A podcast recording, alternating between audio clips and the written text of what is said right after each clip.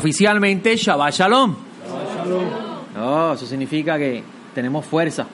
Bendito sea el Eterno, nos da la oportunidad de un día más poder estudiar la, la Torá.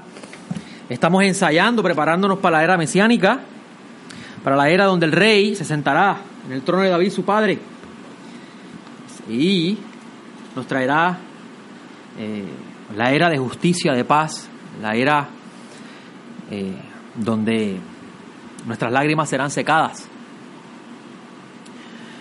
Pero antes de eso, me es necesario comentar la sección de la Torah esta semana, la sección de, de. ¿Escucharon la lectura? Interesante, ¿no? ¿Verdad? Cómo Moisés eh, está todavía hablando de la importancia de recordar el pacto y guardar las palabras de la Torah.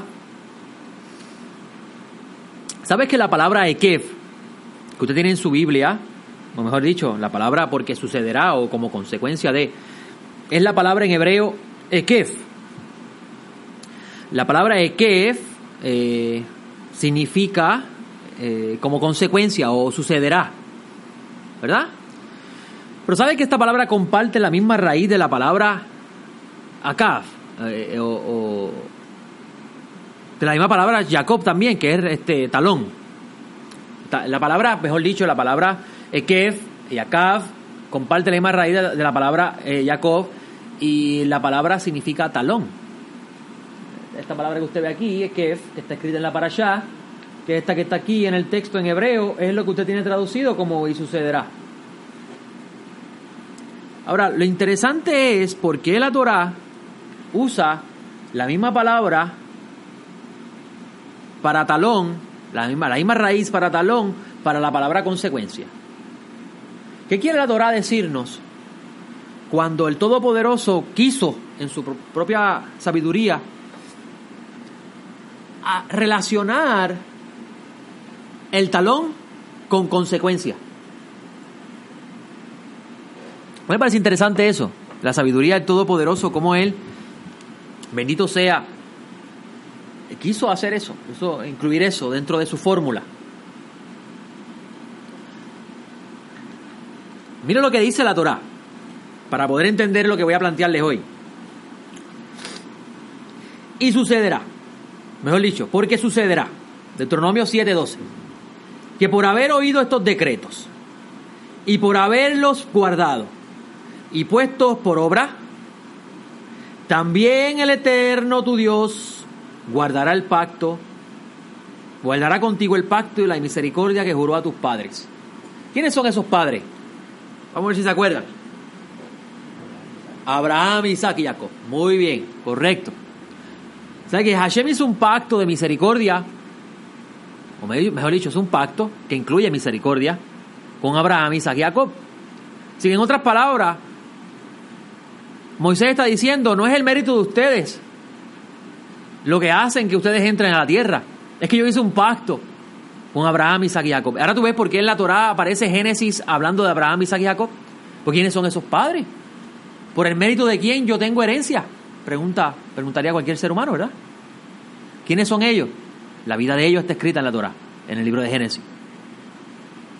Ahora yo quiero que ustedes noten que hay una hay una condición para que Dios extienda su misericordia. Y la palabra misericordia es muy limitada a lo que quiere decir la Torah con el texto, porque el texto dice aquí, Hahesed. El Eterno extenderá su bondad.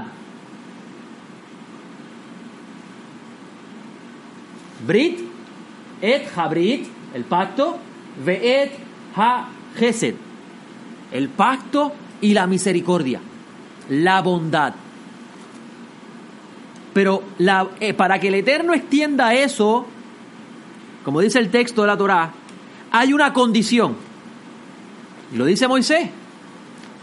Esa propuesta de parte del Todopoderoso está condicionada a que el pueblo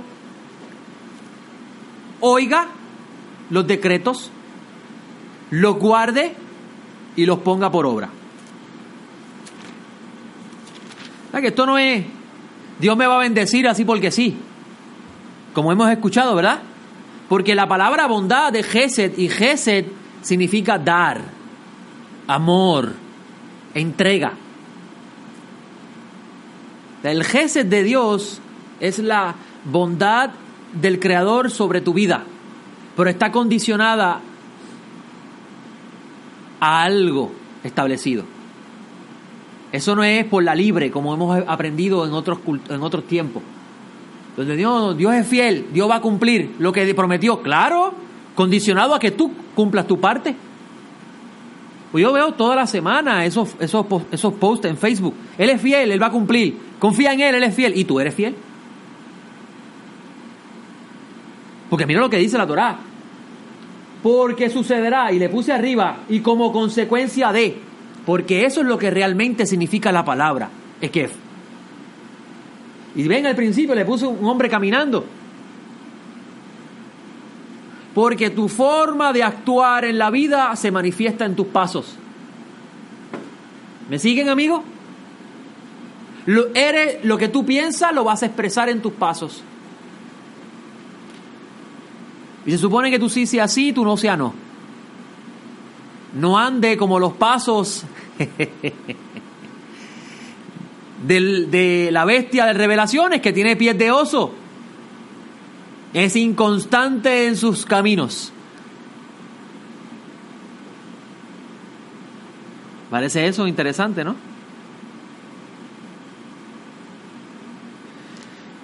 El ciclo de Gef, vamos a hablar de eso hoy, amigo.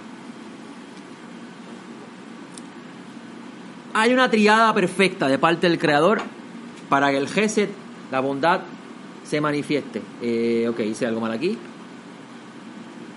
Hay una triada perfecta, que es oír, guardar y hacer. Oír, guardar y hacer. Oyes algo, ¿verdad? Hoy usted está aprendiendo algo, lo está oyendo. Lo tiene que guardar. Y cuando hablamos de guardar, nos estamos refiriendo a llevarlo a la práctica. O meditar en eso y después ponerlo por obra. Llevarlo a tu corazón. Que sea parte de ti. Y después lo pongas por obra. Yo no sé ustedes, amigos, pero cada día yo me voy sorprendiendo más de cómo la teología estaba, la teología que yo tenía estaba tejiblemente mal. Porque yo era de esa escuela que pensaba, Dios es fiel, va a cumplir lo que Él dijo. Como si Él es, yo, él es mi siervo. Él tiene que hacer lo que, él, que yo diga. Y vemos claramente que Moisés expresa que para que Dios haga su parte, tienes que hacer la tuya.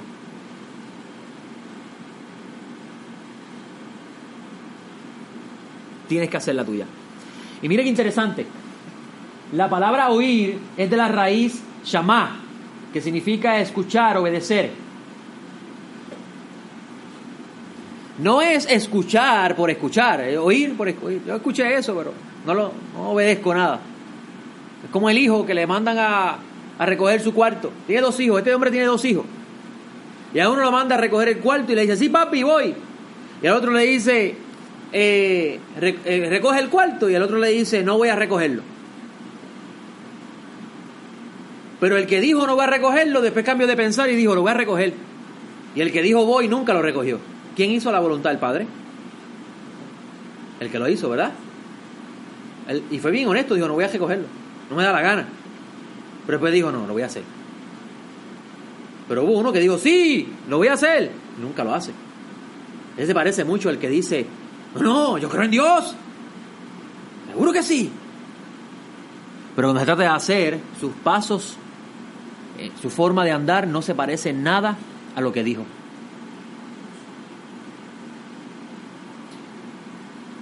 Guardarlos, llamar es la raíz, significa observarlos, estudiarlos. Nosotros eh, eh, oímos la Torá cuando la leemos, ¿verdad que sí? Pero a la misma vez la estudiamos. Y cuando la estudiamos, la almacenamos en nuestra mente, eso es guardarlo. La llevamos a nuestro corazón. Y después es asá. La palabra hacer que es ponerlos por obra, accionar. Así que hay un, si vemos ahí, hay un ciclo perfecto. Oír, estudiar y hacer. Eso va a afectar tu modo de caminar. Si haces eso.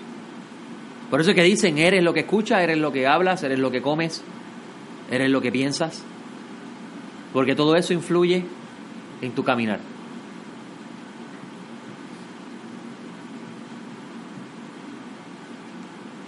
Vamos a entender lo que es Divine Gesed, la bondad divina. Porque esta allá comienza hablando de la bondad divina. Dios, tiene una, Dios no tiene ninguna razón para bendecir al hombre. Él le plació, y lo hemos estudiado, ¿verdad? En las clases que estamos cogiendo los lunes. Él le plació hacer al ser humano y otorgarle toda su bondad. O sea, él no está obligado a nada. El ser humano no tiene favor alguno ante Dios. Eso es gracia. Pero Él para otorgar, otorgarte su bondad, condiciona esa bondad.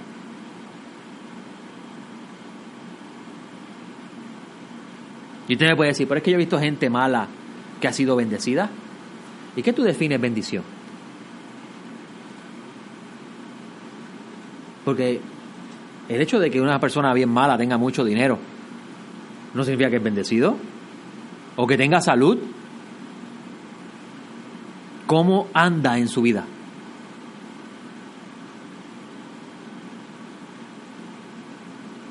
Porque ahora la verdad, cuando el Eterno quiere hacer la lluvia caer, le cae la lluvia al bueno y al malvado. Pero cuando se trata del convenio, porque hay un pacto envuelto aquí. El Eterno hizo un pacto con el pueblo de Israel y Pablo nos enseña, Shaul Tarso nos enseña que fuimos injertados en un árbol. Y ese árbol, al ser injertado en él, nos hacemos copartícipe de las promesas.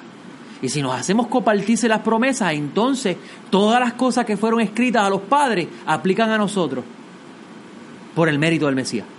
Porque a través del Mesías Dios abrió el reino a todo el mundo. Porque en la era mesiánica todo el que entre participará de la bondad de Dios. ¿Me siguen amigos?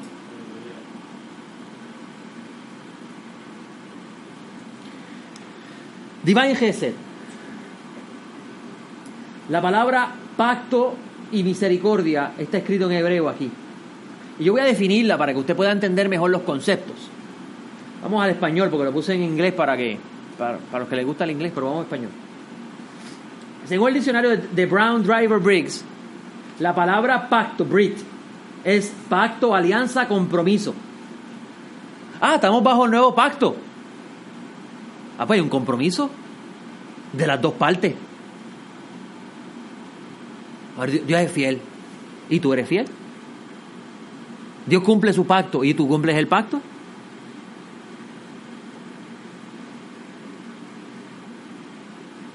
Y mire qué interesante, que Mashiach enseñó que su yugo es fácil y liviana su carga, ligera su carga, ¿verdad que sí? Es un tratado entre los hombres. ¿No hizo el Eterno, un, un acuerdo con Abraham? Donde hubo un pacto envuelto, sacrificaron una víctima. Es un tratado, alianza, liga, constitución, ordenanza, del monarca a los sujetos. ¿Quién es el rey? Hashem. Es un acuerdo, compromiso de hombre a hombre, alianza de amistad, alianza de matrimonio. ¿Verdad que cuando el Eterno entregó la Torah en Sinaí hubo un contrato matrimonial donde Israel se iba a convertir en la esposa? Iba a ser beneficiado. Usted sabe que en el mundo antiguo la esposa era la beneficiada del benefactor. Y todavía se enseña hoy en Israel así. El, el esposo se encarga de proveerle todo a la esposa.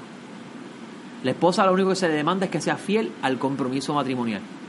Por eso es que la, la, la, la, la, el ritual del adulterio era la mujer. Si el hombre sospechaba que su mujer había cometido adulterio, tenía un compromiso por la beneficencia que le iba a otorgar al esposo. Pero eso es por otra clase. Entre Dios y el hombre, una alianza de amistad, un pacto, ordenanza divina con signos o promesas. Aquí vemos que hay unas promesas que Moisés, le, y lo leímos ahorita, ¿verdad? Todas las promesas que él dice el Eterno que va a cumplir. Pero vamos más allá. La palabra Gesed. Hemos hablado mucho de Gesed y nosotros fuimos hechos a imagen del Creador. Por tanto, si Dios otorga bondad, nosotros otorgamos bondad también porque tenemos la capacidad de ser bondadosos, de ser amables. Miren interesante.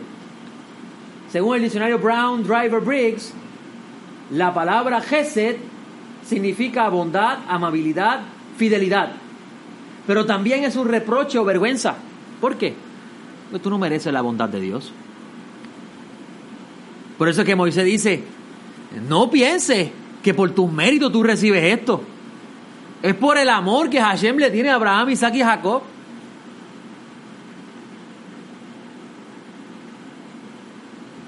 Interesante, ¿no? Esta palabra Gesed es traducida regularmente como misericordia. Pero vamos a entender mejor el concepto de Iván Gesed. La amabilidad y la bondad de Dios está condicionado a la lealtad recíproca a Él. Si tú no eres leal a Dios, tú no puedes esperar que Dios sea leal a ti. Medida por medida, ¿te acuerdas de eso? Midá que midá. El cielo te trata como tú tratas al cielo. Y como tú tratas al cielo es como tú tratas a tu prójimo. Esta semana me pasó algo bien interesante. Iba de camino ahí bonito a ver un cliente. Y cuando llego al cruce, que yo creo que es el único semáforo que tiene ahí bonito, no sé, que está el desvío nuevo, eh, yo voy a doblar a la izquierda y un señor que está con periódico me hace, para que me pare y me paro. Y bajo el cristal, le digo, ¿qué pasó, caballero? Me dice, amigo, son las diez y media, el sol está picando bien duro, cómprame unos periódicos para yo irme para casa temprano.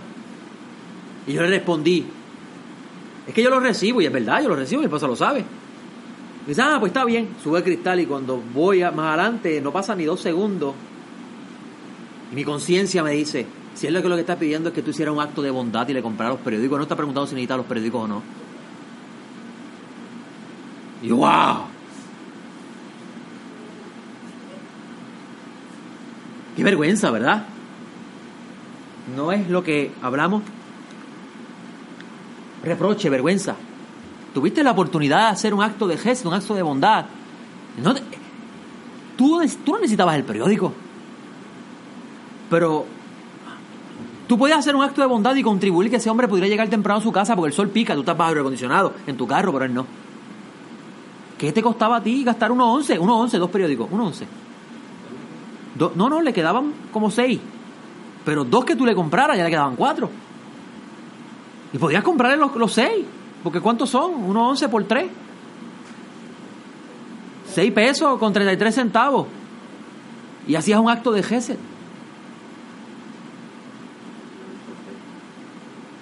Eso es, yo creo que ese es el mejor ejemplo que Hashem me dio esta semana para entender y by the way, viré para atrás. Cuando terminé de ver el cliente, viré, todavía estaba él allí a las 11 de la mañana. Y le compré los dos periódicos. Pero ya la oportunidad se me fue de las manos. Porque tuvo que haber un reproche del cielo para yo entender el mensaje. Si lo hubiese hecho antes, entonces la oportunidad de hacer una misbah de bondad, un, mandamiento de bondad hacia otra persona, un acto de bondad a otra persona, hubiese tenido su, su valor. Porque lo hice sin entenderlo. Lo hice porque en mi corazón salió hacer un acto de bondad a alguien.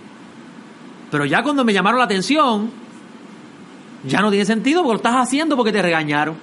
¿Tiene el mismo valor? ¿Qué vale más? ¿El hijo que se levanta por la mañana y pasa la podadora? o el que tiene que esperar que su papá le diga. Lo hace, ¿verdad? Por naturaleza. ¿Sí? Muy cierto. Y eso es Gesed. Ahora, el, el Gesed de Dios. Por tu lealtad, Hashem va a hacer cosas contigo que tú no las vas a esperar. Eso va de la mano con la fe. Porque tú no sabes, tú no estás seguro de que eso sea así. yo, no estoy muy seguro que eso sea así. ¿Y qué tal si la Biblia es una fábula? Y yo estoy toda mi vida perdiendo el tiempo obedeciendo tus mandamientos y no pasa nada. Adiós, vamos para más profundo todavía. ¿Acaso Abraham no caminó toda su vida esperando la tierra y nunca la vivió? Que lo dice el libro de Hebreo. Entonces, ¿significa que la, fidelidad de Dios no es verdad? ¿No es verdad? ¿No es real?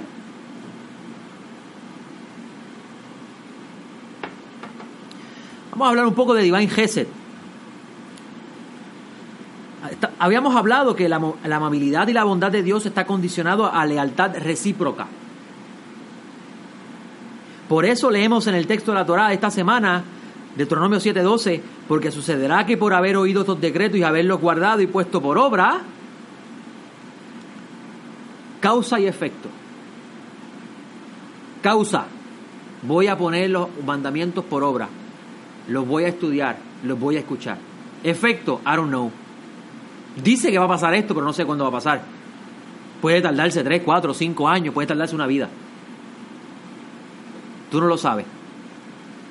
Porque a final de cuentas, lo que vale aquí es la lealtad. Y si la lealtad para el Eterno representa que darle 50 años haciendo esto y nunca veas el resultado, para él 50 años no es nada. Porque no vive en el tiempo. ¿Me, siguen lo que le manifiesto, amigo? Mire el efecto que dice Moisés que el Eterno hará. También Adonai tu Dios guardará el pacto y la misericordia que juró a tus padres. Muy bien, número uno. Continúa diciendo en el versículo 13 y 14, y te amará, y te bendecirá, y te multiplicará. Bendecirá el fruto de tu vientre y el fruto de tu tierra, tu, tu grano, tu mosto y tu aceite la cría de tus vacadas, el incremento de tu rebaño, en la tierra que Él juró a tus padres que había de darte. Bendito serás más que todos los pueblos, no habrá estéril ni impotente entre los tuyos ni en tu ganado. El Eterno desviará de ti toda enfermedad. Jamás te enviará aquellas epidemias malignas como las de Egipto, que tú conoces sino que las cargará sobre aquellos que te aborrecen.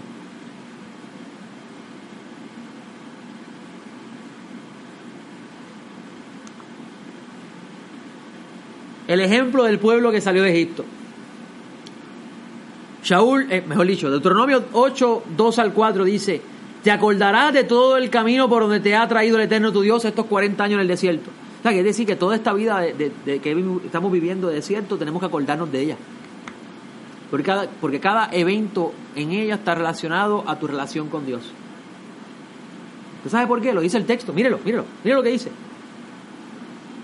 Te acordará de todo el camino por donde te ha traído el eterno tu Dios estos 40 años en el desierto, para humillarte y probarte, para saber lo que había en tu corazón, si guardarías o no sus mandamientos. Tú me estás queriendo decir que la humillación y la prueba era para ver si guardaba o no su mandamiento.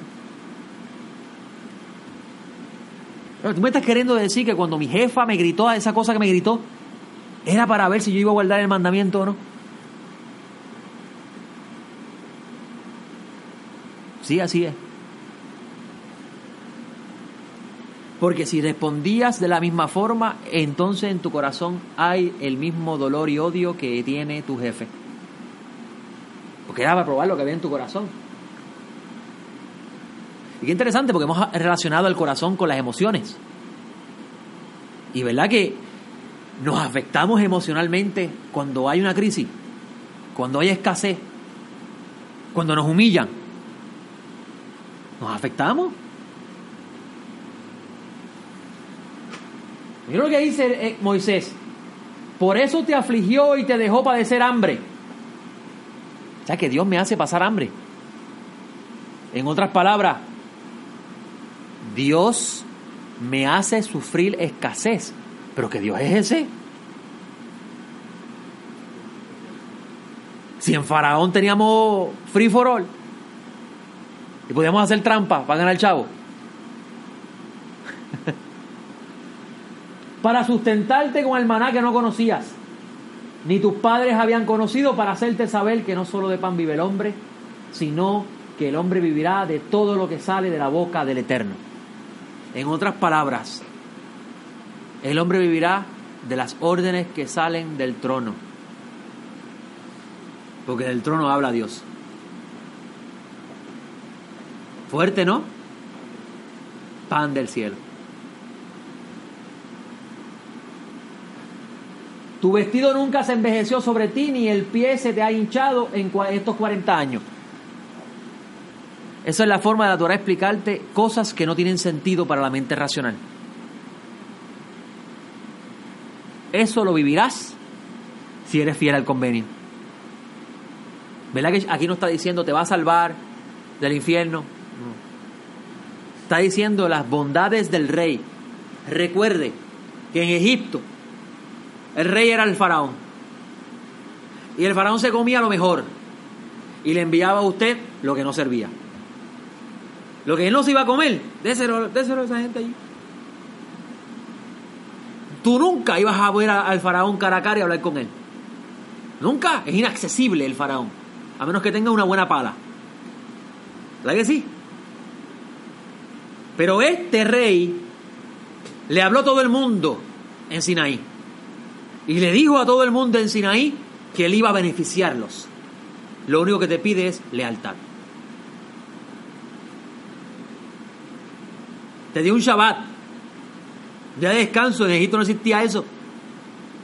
Mírelo hoy en día. Está viendo cómo hoy el sistema está tratando de que la gente no tenga días de descanso de trabajo.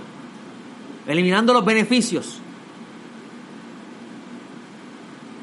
Pero este rey prometió un día de descanso si le eras fiel a su pacto. Este rey te dio una tierra. Hoy en día tiene que comprarla, ¿verdad que sí? ¿Tienes tierra? Comprar. No, no. Yo tengo una tierra para ti no te cuesta nada. Solamente séme fiel. Y mira lo que te dice. Y si la pierdes porque por causa de transacciones económicas no correctas, no te preocupes, a los siete años te la devuelvo. Por quiere decir que esa herencia es tuya para siempre. Y cuando es para siempre, es para tus hijos, los hijos de tus hijos. Eso es lo que está prometiendo este rey. Pero él te pide una cosa, lealtad. Lealtad.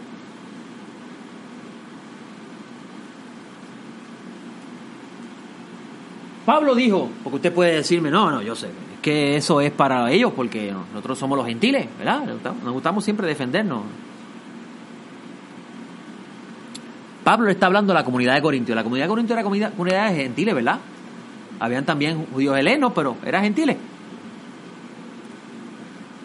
¿Cómo es posible que Pablo use la Torá en 1 Corintios 10 y diga, cite la Torá, porque dice en ese texto que vivieron de la roca, ¿verdad que sí?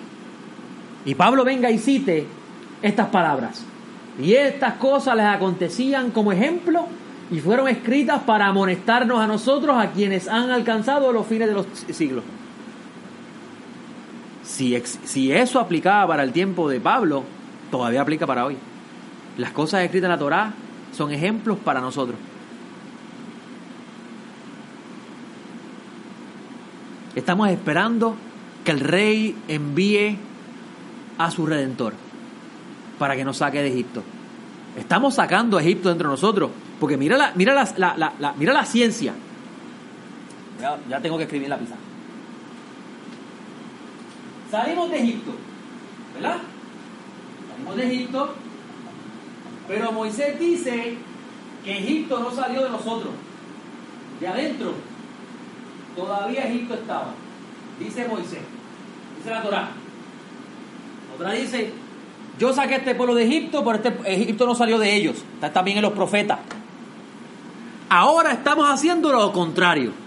Estamos sacando a Egipto dentro de nosotros, pero seguimos en Egipto esperando que nos saquen. Interesante, ¿no? No se había percatado de eso.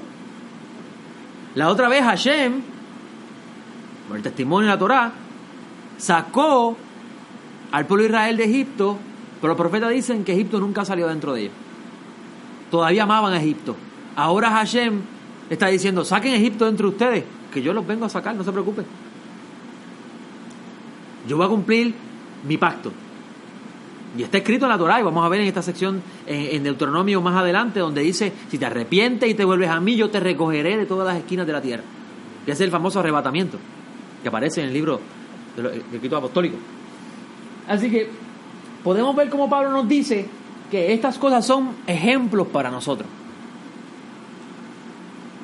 Mira lo que dice Deuteronomio 8, 5 al 6. Reconoce pues en tu corazón que como un hombre corrija a su hijo, así te ha corregido el Eterno tu Dios para que guarde los mandamientos del Eterno tu Dios, andando en sus caminos y temiéndole a Él. Ah, tú me estás queriendo decir que la, reprensión viene de parte de Dios. Sí. Sea que ese aguijón que me atormenta eh, viene de parte del Creador. Sí. Lo dice Shaul en una de sus cartas, ¿verdad?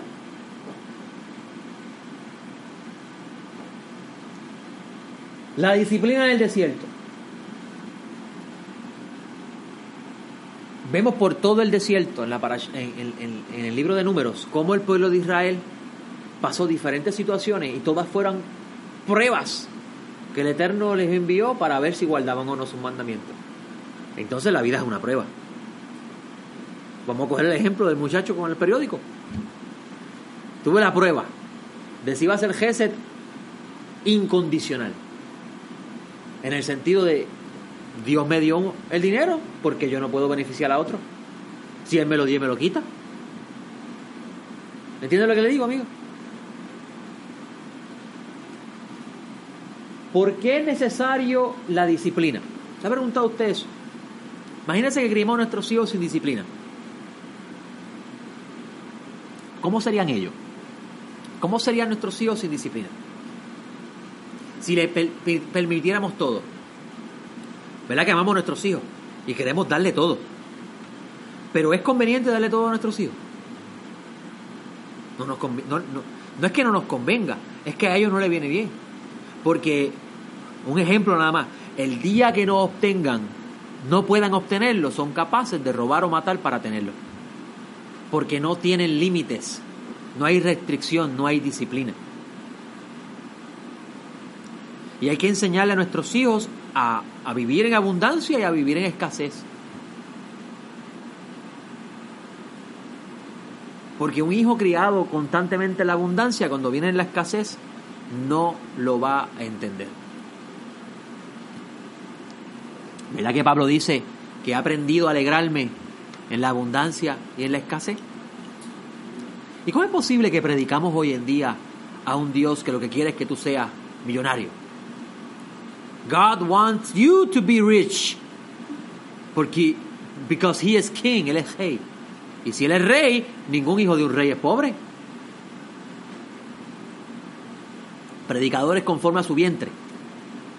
Oigan de ellos, huye de ellos, dice el texto. ¿Por qué es necesario la disciplina? Vamos a usar el modelo de Hebreos. El autor de Hebreos afirma la idea de la disciplina en, el, en la carta de los Hebreos capítulo 12. Búsquenlo conmigo si tienen eh, la oportunidad de buscarlo. Yo lo voy a buscar para hacer la lectura. Porque miren qué interesante. Nosotros hemos pensado que esas cosas escritas en la Torá son para, para, para el pueblo de Israel y para el judío y nada que ver nosotros, ¿verdad?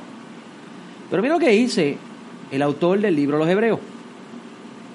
El capítulo 12 dice, por lo cual también nosotros, teniendo alrededor nuestro una gran nube de testigos, desprendiéndonos de todo peso y del pecado que nos asedia, corramos con paciencia la carrera que nos es puesta por delante. ¿Cuál es la carrera? ¿El desierto? ¿El exilio? Puesto los ojos en Yeshua, el autor y consumador de la fe, el cual por el gozo puesto delante de él soportó el madero y despreciado el oprobio, se ha sentado a la diestra del trono de Dios. Considerad pues al que soportó tal contradicción de pecadores contra sí mismo, para que vuestro ánimo no se canse y desfallezca. En otras palabras, Yeshua es el modelo de lo que es la fidelidad. Pues todavía no habéis resistido hasta derramar sangre combatiendo contra el pecado. Y habéis olvidado la exhortación que como a hijos se os habla diciendo, Hijo mío, no tengas en poco la disciplina del Señor, ni desmaye cuando seas reprendido por Él porque el Señor al que ama disciplina y azota a todo el que recibe por hijo. Según la traducción bíblica, esta carta fue escrita en el tiempo del tumulto más grande en, Jerusalén, para el tiempo, la época de la destrucción del templo. Si esto es así, tiene sentido lo que él está diciendo. Porque después de esto vino un exilio. Los sacaron a todos de la tierra. Permaneced bajo disciplina, pues Dios os está tratando como a hijos. Porque ¿qué hijo es aquel a quien su padre no disciplina? Pero si queda sin disciplina, de la cual todos han llegado a ser partícipes, entonces soy bastardo y no hijo. Quiere decir que si Dios no está tratando contigo en disciplina, eres un bastardo, no eres hijo. Preocúpate. Además nosotros hemos tenido a nuestros padres naturales los cuales nos castigaban y los respetábamos. ¿No nos hemos de someter con mucha más razón al Padre de los Espíritus y vivir? Porque ellos en verdad nos castigaron por pocos días, según les parecía. Pero este, para lo provechoso, ¿quién es este? Dios. Para lo provechoso, a fin de que participemos de su santidad. Así que la disciplina de Dios tiene como propósito santificación. Es verdad que ninguna disciplina al presente parece ser causa de gozo. De verdad que no me gusta para nada. ¿A quién le gusta sufrir? A nadie. Sino que de tristeza, pero más tarde da fruto apacible de justicia a los que por ella han sido ejercitados. Por tanto, fortaleced las manos débiles y las rodillas paralizadas, y haced sendas derechas para vuestros pies, para que no se disloque lo cojo, sino más bien que sea sanado. Seguid la paz con todos y la santidad, sin la cual nadie verá al Señor. Vigilando que ninguno quede privado de la gracia de Dios, no sea que brotando alguna raíz de amargura os perturbe y por ella se, muchos sean contaminados. Interesante, ¿no? Hasta el propio autor hebreo está viendo en cada evento de la vida la disciplina de Dios. Porque si la erudición bíblica tiene razón en lo que plantea, entonces es muy cierto que esta carta fue escrita en el momento de tumulto más grande para el pueblo en el primer siglo, que fue para el tiempo de la destrucción del templo. Es como si hoy viniera una invasión a Puerto Rico y te saquen de tu casa y te digan, desterrado, no puedes vivir más aquí. ¿A dónde te vas a ir? ¿Tienes a dónde ir? De eso estamos hablando. Y que te digan, no, no, eso lo hizo el Eterno para disciplinarte.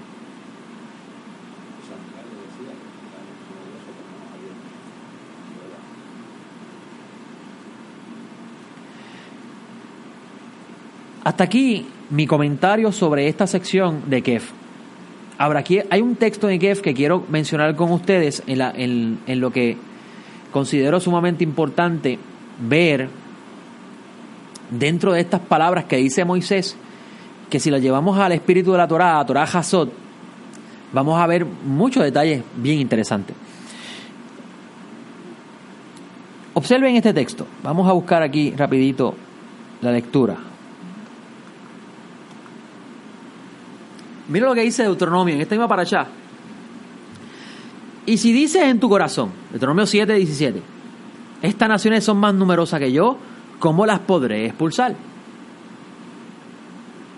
Usted puede leer eso y decir, eso a mí no me aplica mucho porque eso ya, eso es para aquella época. Pero si la palabra de Dios es eterna, ¿cómo podemos entender esto hoy? ¿Ah? Hoy están silenciosos, me gusta eso. Eso significa que no tienen ninguna pregunta. Brinquemos ese texto, que no tiene nada que ver conmigo. Pero mira qué interesante. La sabiduría de Israel enseña que todo ser humano es un mundo. Y que dentro de ese mundo hay naciones. Y esas naciones son los habitantes de la tierra. Y esas naciones son todos los pensamientos que han entrado a tu vida. Costumbres, tradiciones, hábitos.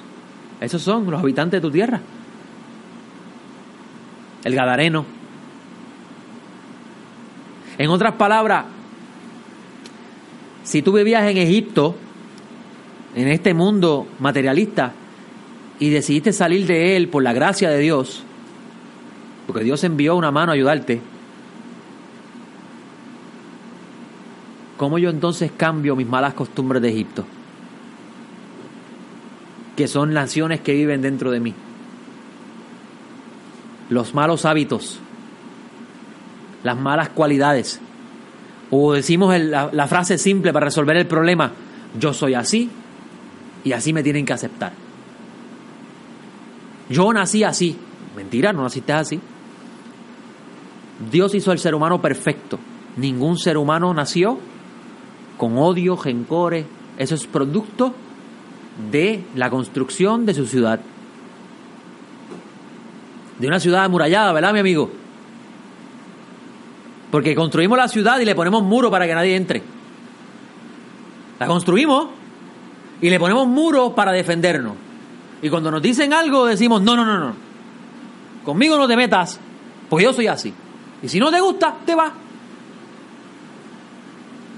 ¿Verdad que decimos eso? Y entonces, Dios que es tan y tan bueno, me sacó, me redimió. ¿Cómo puedo yo cambiar esos malos hábitos? Porque si tú me estás diciendo, Joseph, que yo no soy así, ¿cómo yo cambio? Yo no puedo cambiar. ¿Qué dice el texto? Si dices en tu corazón, estos, voy a parafrasearlo, estas conductas son más fuertes que yo, ¿cómo las puedo cambiar?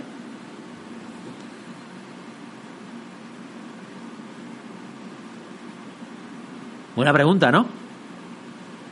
¿Cómo yo puedo a, sacar de mi mente ese habitante que se llama amargaito?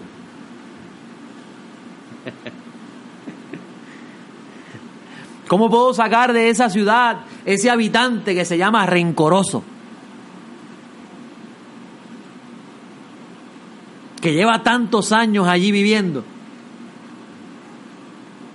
Que como dice la Torá, como está en una ciudad amurallada, no puede ser redimido. Solo los campos abiertos, ¿verdad? Y tiene un año. Me corrige si estoy bien. Un año solamente. Los amurallados un año y los abiertos son abiertos. Eh.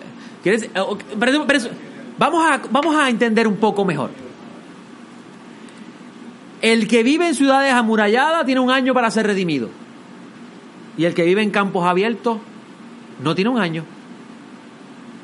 ¿Por qué? Si la mente es un mundo y no tiene muralla, es más fácil, ¿verdad?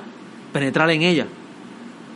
¿Qué es más fácil, tratar con una persona abierta a escuchar o una persona que está cerrada y dice, no, no, este es lo que yo creo y esto es lo que hay y yo lo siento mucho? Es difícil, ¿verdad? Eso es un gran muro. Hay que enviarle espías, como en Jericó. Enviarles espías de dos en dos, que son los pensamientos que tú le dices, como, un amigo mío que dice, oye, eh, si la ley fue abolida, ¿por qué entonces el Mesías dijo que no la, no la vino a abolir? Como está escrito en Mateo, y le citas el texto y, dice, oye, ¿verdad? Ella no había pensado en eso, ¿por qué él dijo eso? Es un espía, enviaste a su mente. La persona no se esperaba eso. Porque en las, en las torres de las ciudades están los hombres fuertes, velando cualquiera que vaya a traspasar los muros. Pero lo que no saben los hombres fuertes es que hay una rajab, que es una ramera, porque dentro de nosotros hay una ramera que está siempre abierta a escuchar, que abre una ventana para que entren los espías y los hombres fuertes ni se dan cuenta. Y cuando se vienen a dar cuenta ellos, ya los muros han derrumbado. La ciudad está desnuda.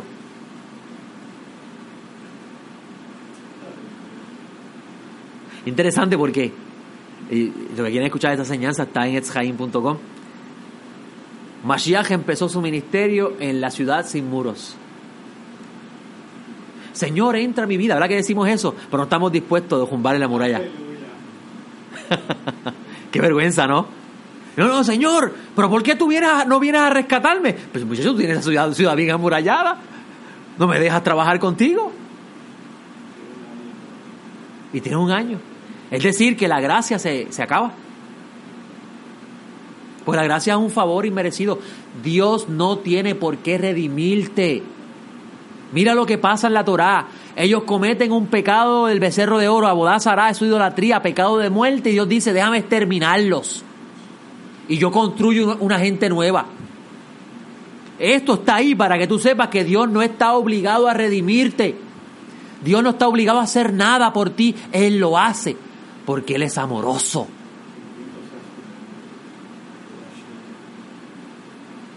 ¿Usted me entiende lo que le digo?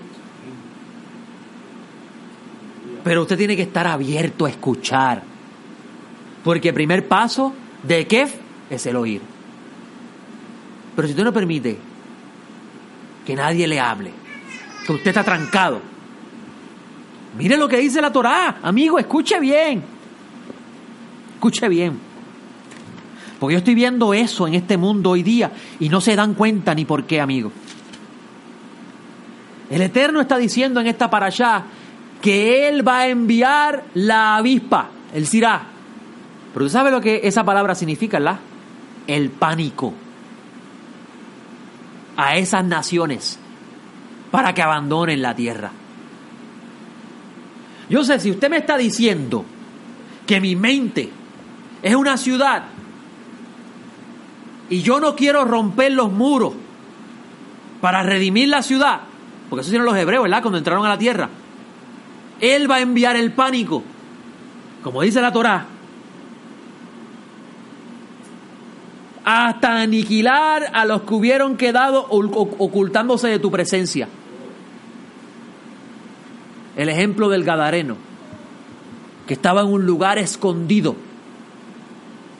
Y cuando llegabas a ese lugar, salía él de las profundidades de la oscuridad amarrado con cadenas, porque es indomable.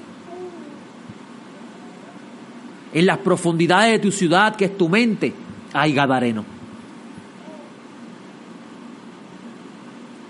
Y el Todopoderoso dice, Adonai tu Dios enviará el pánico contra ellos, hasta aniquilar a los que hubieran quedado ocultándose de tu presencia. Quiere decir que hay habitantes en tu ciudad que tú no sabes ni que están. Y la razón del pánico es para sacarlos a la luz. Y de repente tú dices, oye, ¿por qué yo me asusto por esto? Yo no sabía que yo, esto me asustaba. Y porque yo siento un miedo terrible. Están sacando de, de las oscuridades esos habitantes extraños. Porque verdaderamente, amigo, el cerebro es un gran misterio.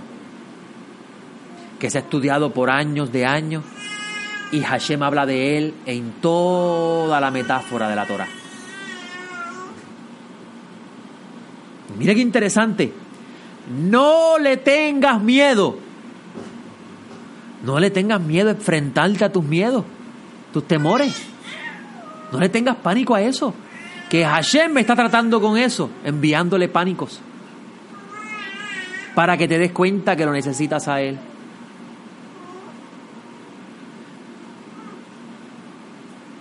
Mira lo que dice el versículo 22.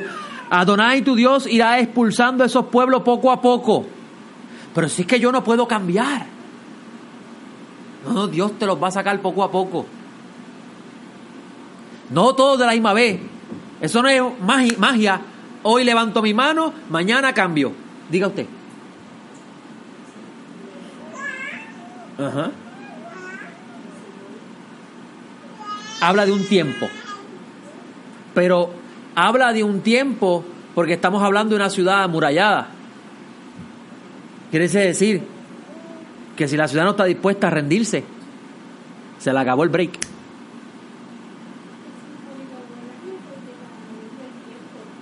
Sí, pero cuando la Torah está, la Torah está mencionando que tienes un eh, que la ciudad amurallada tiene un año para redimirla.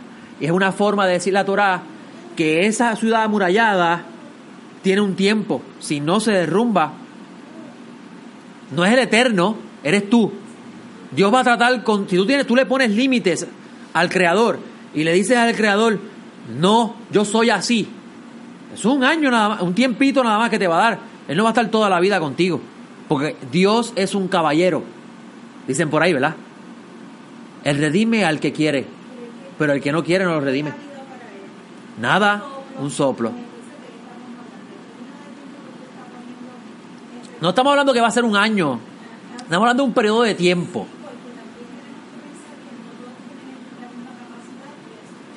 Obviamente, pero si la persona, la palabra, la idea de un año es una idea simbólica de expresarte de siempre y cuando la persona esté dispuesta a ser redimida, Dios va a tratar con ella. Pero si no está dispuesta a ser redimida, Dios no va, va, se va a alejar.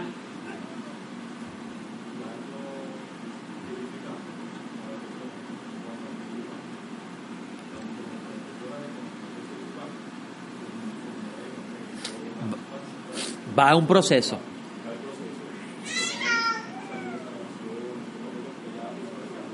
Exacto, exacto.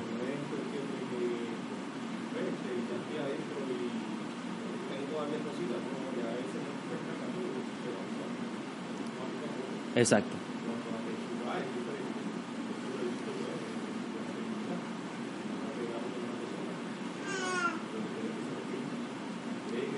Exacto.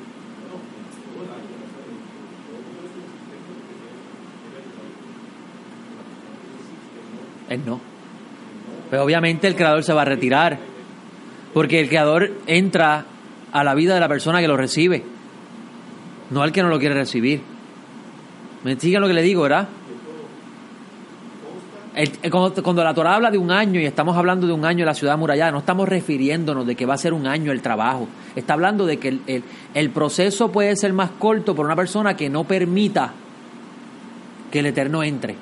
Una persona que está abierta, el Eterno la redime libremente porque la persona está dispuesta. Haz conmigo lo que tú quieras, yo no lo entiendo, haz conmigo lo que tú quieras.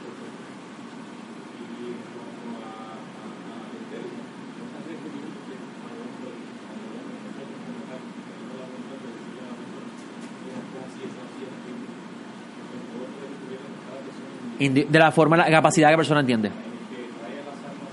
Eso es así. Tú no haces nada, lo trae el creador. Tú no ganas alma para nadie, eso no es verdad.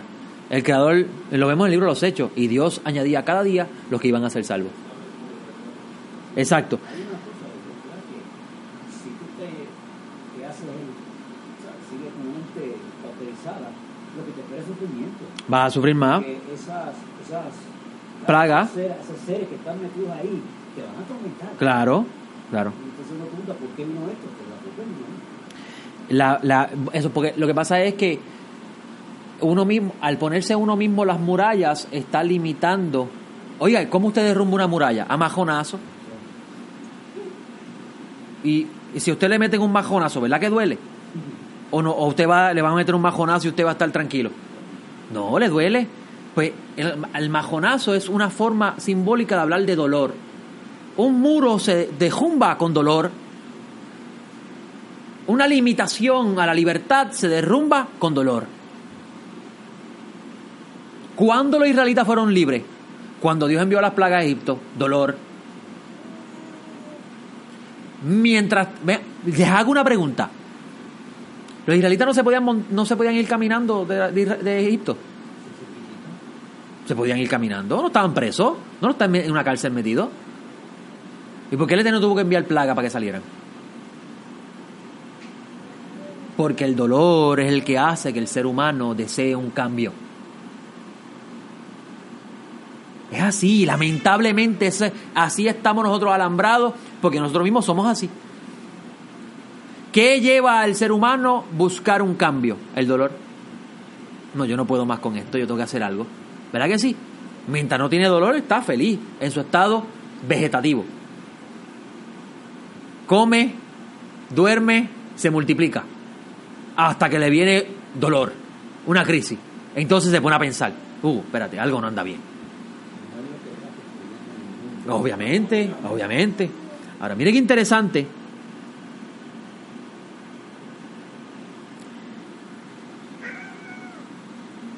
El Eterno, le habíamos mencionado que todo ser humano tiene en su mente un campo abierto con tierra fértil o una ciudad construida con muros. Hay dos tipos de seres humanos en ese pensamiento. El que está abierto a escuchar, el que está abierto a que Dios trabaje en su vida y el que está limitado y dice, "No, no, no, yo no yo soy así, yo no cambio." Yo no puedo dejar de ser como soy. Eso no es verdad. Porque Dios no te hizo así. A nosotros no, Dios no nos hizo así.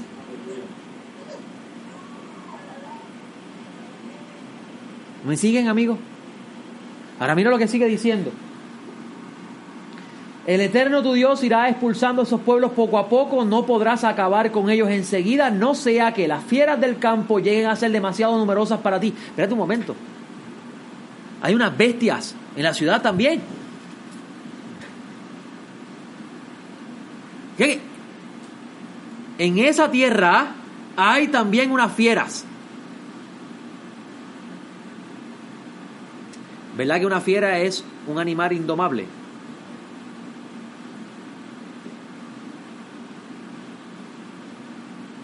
O sea que si sacamos a todos los habitantes de la ciudad, las fieras indomables acaban con ella.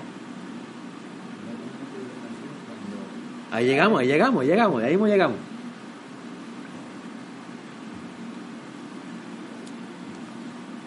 Mira lo que dice el maestro. ¿Verdad que habíamos hablado de que la mente es una ciudad, una casa? ¿Verdad que esto es una casa? Pablo dice que esto es un tabernáculo. Mira lo que dice el maestro en Lucas 11, 24 al 26. Cuando un espíritu inmundo sale del hombre, Ruatumá, Ruatumá, energía impura. Porque Rúa es espíritu y espíritu es energía. Cuando un espíritu inmundo sale del hombre, anda por lugares secos buscando reposo. Pero al no hallarlos, ven acá, ¿cómo es eso por lugares secos buscando reposo? ¿Qué es un lugar seco? Si está seco, ¿hay, hay campos verdes? No. ¿Hay agua? No. ¿Y qué es lo que hay? Un desierto. Un desierto es señal de desolación. Así que está buscando un lugar donde posarse.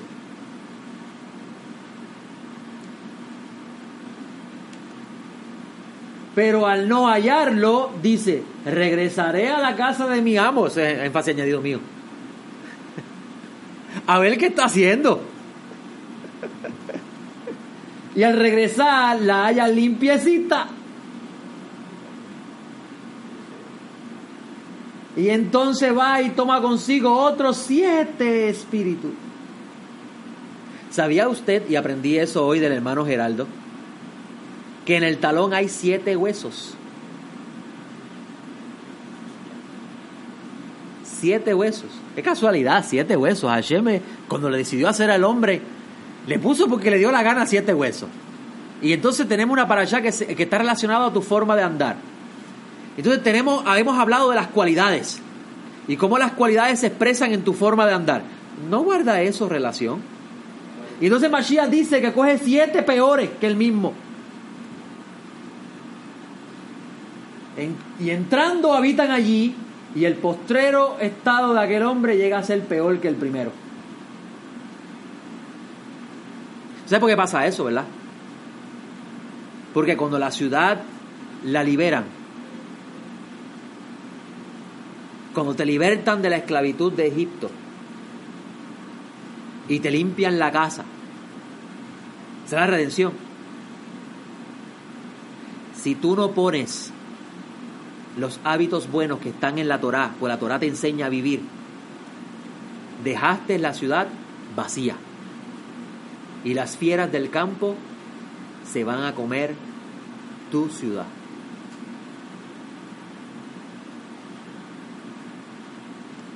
Por eso es necesario estudiar la Torá del Eterno, porque te va a enseñar a hacer lo correcto en la vida y que, evitar que ese hábito malo viva allí para siempre. Pero el Eterno dice, porque Él es bueno y Él sabe que si te lo quitan todo de golpe, te quedas desnudo, Él va a ir poco a poco sacando al habitante extraño de tu ciudad. Pero lo va a sacar por medio de dolor.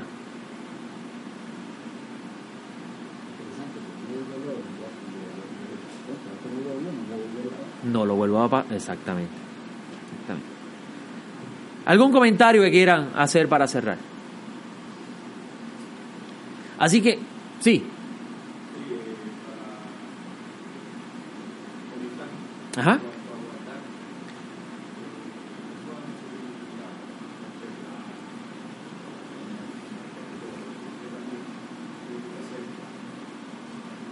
Sí, proteger.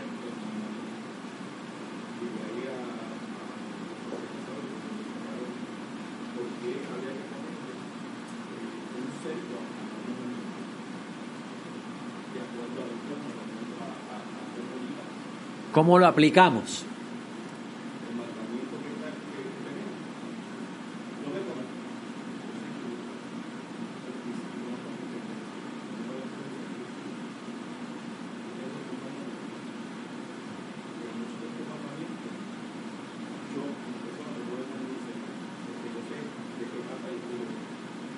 ¿Y cuándo, dónde puedo resbalar y dónde no puedo resbalar?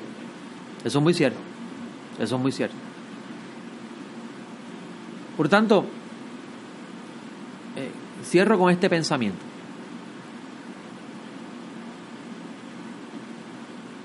Si yo me quiero acercar a Dios y yo quiero que Dios sea el rey de mi vida, ¿estoy dispuesto a derrumbar los muros de mi ciudad? Estoy dispuesto a decirle a Él, ok, yo no sé qué vas a hacer conmigo, cómo lo vas a hacer, porque si te dijera cómo lo va a hacer, de seguro vas a virar en y a janca para atrás. Si el Eterno te dice que te va a pasar, si el Eterno le hubiese dicho a los israelitas que van a pasar por 40 años en el desierto y todas las cosas que pasaron, ¿usted cree que ellos hubiesen salido de Egipto? No, los sacó de Egipto, los llevó al Sinaí, le dio la nube de gloria, el maná, la carne, estaban gilax a la orilla del monte. Ese es mi Dios. Pero dije, no, no, no, no, este no es el lugar, es allá, así que ponte a andar. Ponte a andar. Y ese caminar es esta larga vida.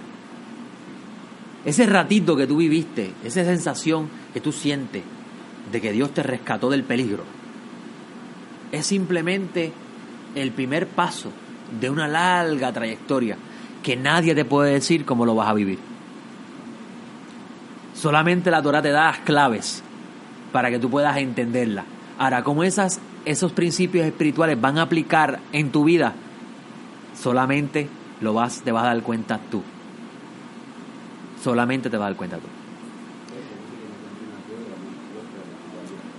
Tu capacidad de, de recibir, así es. Con este pensamiento los dejo hoy y espero que el Todopoderoso les otorgue eh, su favor para que nosotros podamos seguir eh, caminando y andando y esperando eh, el regreso de nuestro Rey, el Mesías. Shalom.